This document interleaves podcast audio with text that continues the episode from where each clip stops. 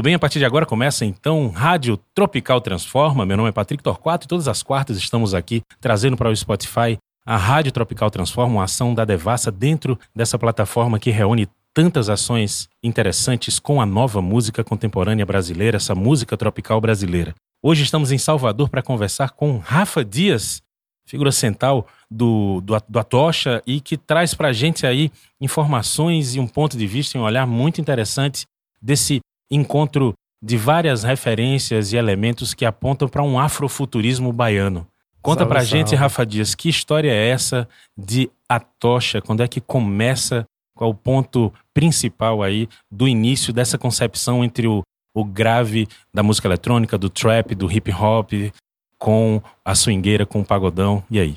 Salve, salve, boa tarde. Então, eu acho que o meu lance, né, com o afrofuturismo começou em 2009, 2010. É, eu tinha um, tenho um parceiro chamado Mahal, né? E. Naquela altura formavam uma dupla, né? É, formávamos uma dupla. É, e naquele ponto eu me lembro que a gente estava. A gente curtia muito o Ministério Público, assim, a gente colava muito para ver o som dos caras, assim. E me lembro que a gente curtia muito, assim, e a gente começou a pesquisar muito sobre música jamaicana e tal. É, e da música jamaicana a gente foi explorando os outros universos da música negra, periférica que tá acontecendo no mundo, né? Era o kuduro, aquela a cumbia eletrônica aqui, enfim, o trap. Vendo que no mundo inteiro é, os negros estavam é, começando a assimilar a música eletrônica como algo ali é, como uma forma de se expressar, né? Algo forte, potente, forte, potente com sua que, cara. E né? que atinge, né? E a gente tinha sempre um, um, raciocínio assim, porra, por que isso não aconteceu aqui, sabe? Tipo, uhum. isso já devia estar tá acontecendo aqui em Salvador há muito tempo. E desde então a gente começou a, a se jogar, né? A fazer nossos experimentos, assim. A gente curtia, eu tocava guitarra, né? Já, já tocava muito com algumas bandas de pagode e tal também tocava metal ao mesmo tempo, né? Assim, nada com nada, mas tudo, tudo a ver. E a gente ficava, né, pensando, caralho, a gente tem que, de alguma forma, conseguir transcrever esse groove do pagodão para algo eletrônico. Era muito ingênuo, né? Naquela época lá. Vocês não conseguiam vislumbrar que poderia alcançar outras não. dimensões que não só a tiração é... de onda de vocês. É, e era uma viagem nossa particular, sabe? A gente chegava, a gente tinha na época, eu me lembro que era um computador só para os dois, uhum. que era um Windowsão mesmo, bem pé duro. é, um amigo meu que era do metal passou o Fruit Loops pra mim, né? Aí eu fiquei naquela, naquele encanto lá e comecei a brincar com aqueles pontinhos lá, né? Tocava guitarra, já sacava um pouco de harmonia e tal. A parte musical da, da coisa eu já estudava e tal. Uhum fazia faculdade na época. E quando eu comecei a ver aqueles pontinhos, aí meu mundo acho que abriu, né? Naquela hora. Naquela hora, sim. Porque eu, eu via que eu conseguia me expressar muito bem por ali, sabe? Uhum. De alguma forma, eu sou muito mal.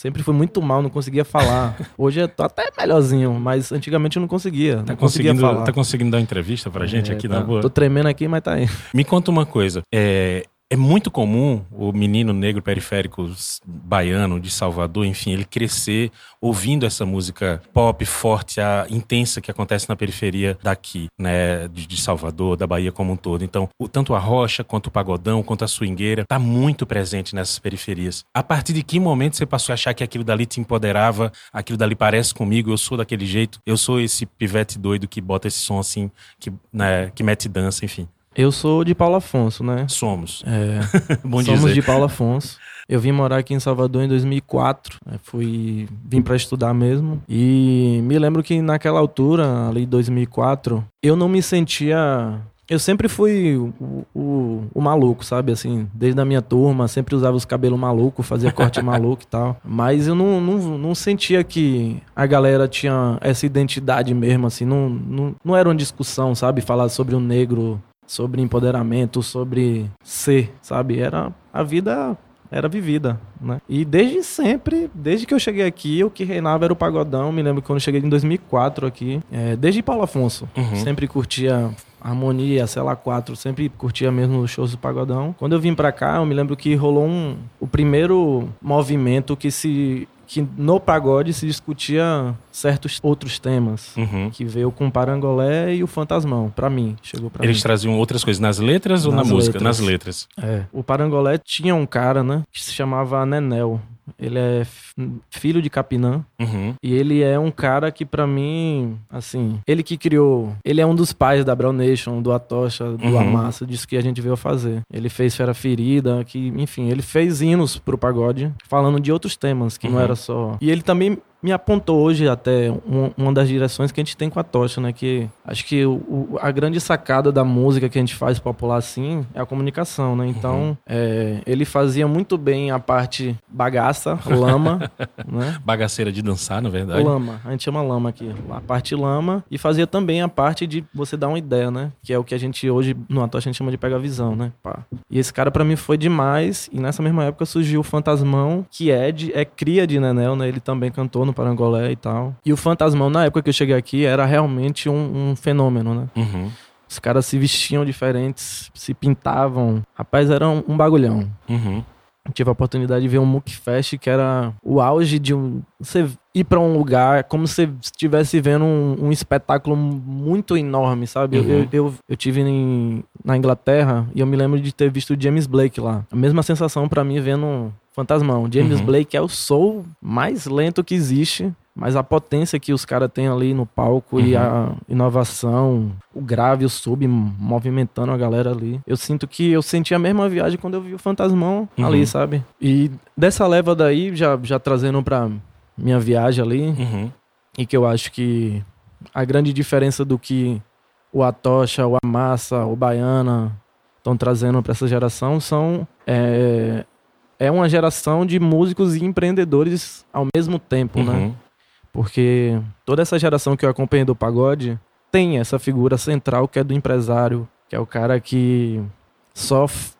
A banda só acontece se o cara tiver, sabe? A gente, na época, eu me lembro assim, em 2010, a gente lutava. Inclusive, Oz, que canta com a gente, hoje ele tocava nos pagodões e tal. Ele tinha uma banda lá, os brothers dele tinham banda, eles gravaram com a gente, assim. E a grande o mote dos caras era. Ele, eu me lembro, eu indo no ensaio deles, os caras gruvando, um sonzeira. Eles olhavam pra gente, só tá faltando os caras do dinheiro, tá ligado? Pra empurrar. e a gente, caralho, como assim, velho? Tá tudo aí, velho. Não precisa nada, não, velho. Arranja aí um pico, Aham. um som pra carregar as caixas. E eu acho que esse meu. Essa minha vivência também do, no cenário do metal, do Aham. rock, me deu mais essa visão de autossuficiência, de correr atrás, de Aham. carregar caixa, de fazer nosso som. Vamos nessa. Cada pá. cabeça, cada um, cada um canta seu mundo. Na pisada do bar eu vou, meu menino é de fé. Cada cabeça, cada um, cada um canta seu mundo. Na pisada do bar eu vou. Cabeças, Só as cabecinhas, som as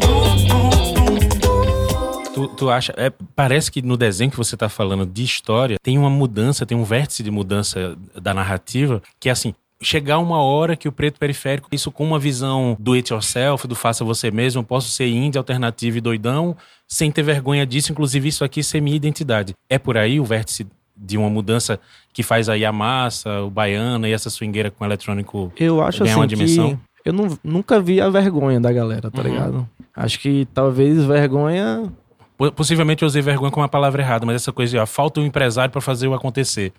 E o cara depois dizer, não, eu mesmo posso fazer esse negócio acontecer. É isso, na real, a, a minha, minha grande viagem lá com, com o Marral, quando a gente começou, era, porra, não tem, não tem estrutura, vamos aprender a fazer.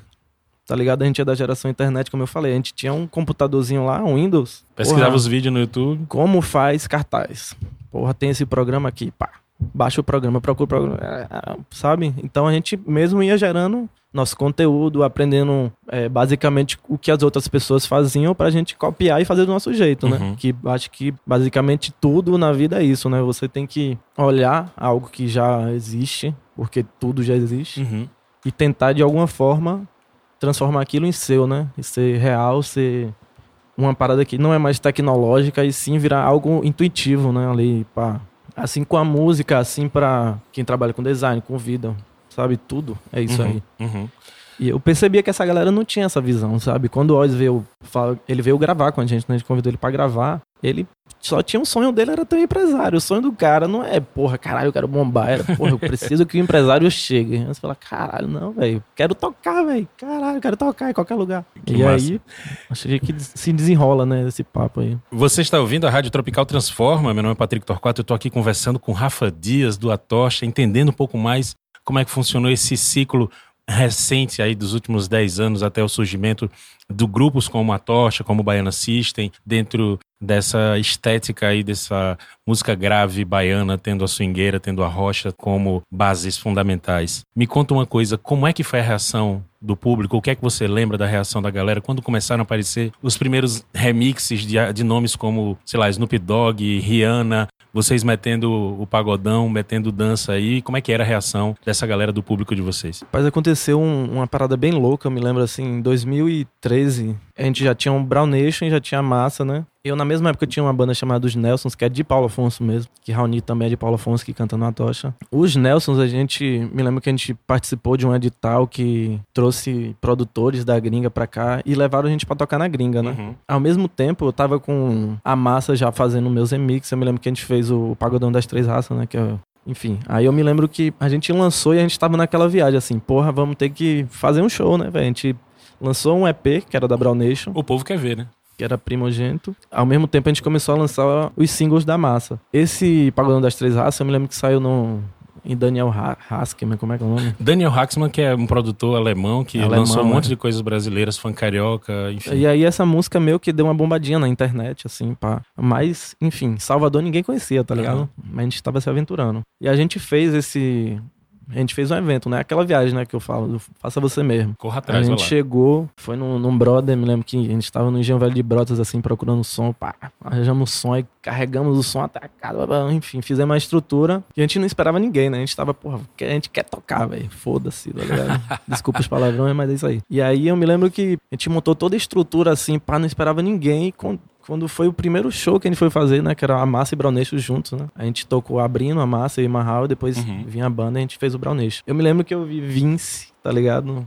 Nikima, é, Junix. Quase- Minhas- quase a minhas velha guarda- referências, É, A minhas velha guarda da cena alternativa de Salvador. Todas as minhas referências estavam no show, velho. No nosso primeiro show, sabe? A Aham. gente tava tocando um tempo de desmaiar, tá ligado? Eu falei, caralho, a gente veio fazer o primeiro show só pra brincar e tá nossas referências aqui vendo. Me conta uma coisa em termos de contemporaneidade, né? Vocês lançaram um disco com um single que deu uma super bombada num carnaval. eh, e na sequência, o Piscirico, o Márcio Vitor chega junto pra querer regravar aquilo dali. E no ano seguinte sai mais um carnaval seguido. Isso colocou, inseriu vocês em um outro circuito completamente distinto, né? Como é que tá funcionando isso em termos de administrar esse outro circuito que o nome, a tocha, que, os- que os- a sonoridade que vocês estão fazendo alcançou? O princípio do Atocha ali era eu sozinho, como DJ e produtor, fazendo meu- meus experimentos. Naquela época, em 2014, quando eu comecei a fazer experimento, a ideia era fazer música pra pista. Então eu não tinha muito essa visão música popular. Trabalhava com música popular, mas meu interesse era jogar com a pista, sabe? Era Uhum. fazer um algo clube. Uhum. Night, pá. Daí a gente fez um, um evento em 2016 que chamava Bota Pagodão. Nesse evento, Que tinha um coletivo aí, né? Era um vários músicos coletivo. juntos. é. Na real, surgiu Deu, Pedro e Bob, né? Eu chamei eles na Xincha e falei, véi, a gente tá pro- produzindo sons e conteúdos, mas a gente não tá tocando, não tá rodando. Na real, eu, eu rodava mais na noite, mas os caras nunca rodaram, né? Aquela onda do vamos fazer. Então eu saí nas casas de Salvador, pá, pá, pá, procurando, encontrei Vince já já me sacava, né? E abriu a porta e tal. É, me lembro que naquela época, o mote do, do, do Bota Pagodão pra diferenciar era que cada, cada evento que a gente fizesse, a gente convidasse uma pessoa pra improvisar. E eu me lembro que eu chamei Oz, Raoni Shiba e Emerson Taquari. Foi a minha primeira formação que eu chamei lá pra improvisar. E só improvisando, né? Ninguém sabia nada Uhum. de nada. E a gente improvisando duas horas. Pá. E dali já bateu a química. Pá. Uhum. A gente olhou assim e falou, rapaz, brincando aqui, a gente já fez um, Fez isso um aqui. caos. Oz já, Oz já tocava comigo na Brown Nation, né? Desde 2009 a gente se conhece, assim. Raoni Paulo Afonsino, conheço ele de infância. E Oz trouxe Shiba, né? Eu era guitarrista, ele trouxe Shiba. Shiba só tocava música maior. Eu falei, Shiba, vamos aventurar aí outras coisas, pai. Abreviando Shiba, mas é Chibatinha, Chibatinha. guitarrista hoje do Atocha. É. E aí a gente começou a criar esse núcleo de experimento mesmo, de maluquice. Né? A gente falava que era maluquice, vamos fazer maluquice aí, pá. Quando a gente foi desenhando o primeiro disco, que é o Black Bang, que vem com Oz, Oz é um cara que é Engenhão Velho, sabe? Engenhão Velho é o berço do pagodão de Salvador, assim. Márcio Vitor, enfim. O berço do pagodão tá lá, Bambam, todo mundo tá lá. E, porra, ele cantava uma música pra mim, eu só via o povo dançando, tá ligado? E Oz é esse cara, sabe? Que ele faz a música já com dança, sabe? Ele chegava lá em casa, bota a mão no paredão, já tava dançando. E eu, "Pô, cara, você já tá fazendo a dancinha aí, mas nem começou. A composição que já vem com coreografia. É, é coreografia. E aí eu vi que a parada tava. é, primeiro, né, a gente tava formando um núcleo mesmo de banda, que era passando. Já é um outro capítulo, né, da Uhum. parada do Atocha. E que desse momento a gente sentou ali e conversou que a gente ia sair do clube pra começar a fazer música popular mesmo. Uhum. Aí veio Elas Gostam e tal, que é a Popa da Bunda, né? E Márcio Vitor mesmo, ele é um cara que sempre experimentou, que não é falado, né? Mas ele tem vários discos do, do Piscirico, que é Pisci Experimental, que o cara experimenta Conexões, house com uhum. samba de roda. Sabe? Ele sempre fez isso aí na carreira dele. Só que ele sempre deixa esses trabalhos mais, Experimentar. mais né? experimentais, ele, ele nunca divulga, ele nunca trabalha, né? Ele faz, joga na rede pra quem vê, vê. Uhum, uhum. Ou seja, só os brother que andam com ele. Eu vejo, pá. Quem é muito pesquisador mesmo vê. Que acaba achando. É. Mas teve uma coisa assim de furar uma bolha muito grande, né? De vocês atingirem um público que eu acho que você nem imaginava como É isso, elas com- gostam. Quando a gente fez o o Elas Gostam, pra gente era um hit já, sabe? Tem músicas que a gente já sabe que é, sabe? Só falta alcançar as pessoas, né? Uhum. A gente sabe. E a gente sabe que, de certa forma, o povo, o povão mesmo, ele responde a certos estímulos. Uhum. Repetição, sabe? Uhum. E a gente começou a acessar todos esses lugares, né? Como você falou, a gente toca hoje, sei lá, no, no Cirrasgum, que é um festival alternativo de Em Belém, Pará. e vai e faz o Odonto Fantasy em Aracaju, que é a lama, né? Uhum. Toca no Salvador Fest, que é a lama, e já já a gente toca em, sei lá, num, num radioca. No Radioca, por Sabe? exemplo. Rafa, queria te agradecer muito a presença, a disponibilidade de vir conversar com a gente. É sempre um aprendizado muito grande você contar essa, essa história da Salvador contemporânea. Essa narrativa é muito importante para a gente entender o som e você define aí muito bem a música para dançar e a letra para trazer a mensagem, Claro. né? E eu pego a visão e o Mete dança junto, trabalhando aí em sintonia. Queria agradecer muito a você. Isso aí foi mais um Rádio Tropical Transforma, uma ação da Devassa que toda quarta-feira traz aqui para o seu Spotify um bate-papo com gente da música que está fazendo, que está potencializando essa música tropical brasileira. A gente volta semana que vem, não sai daí.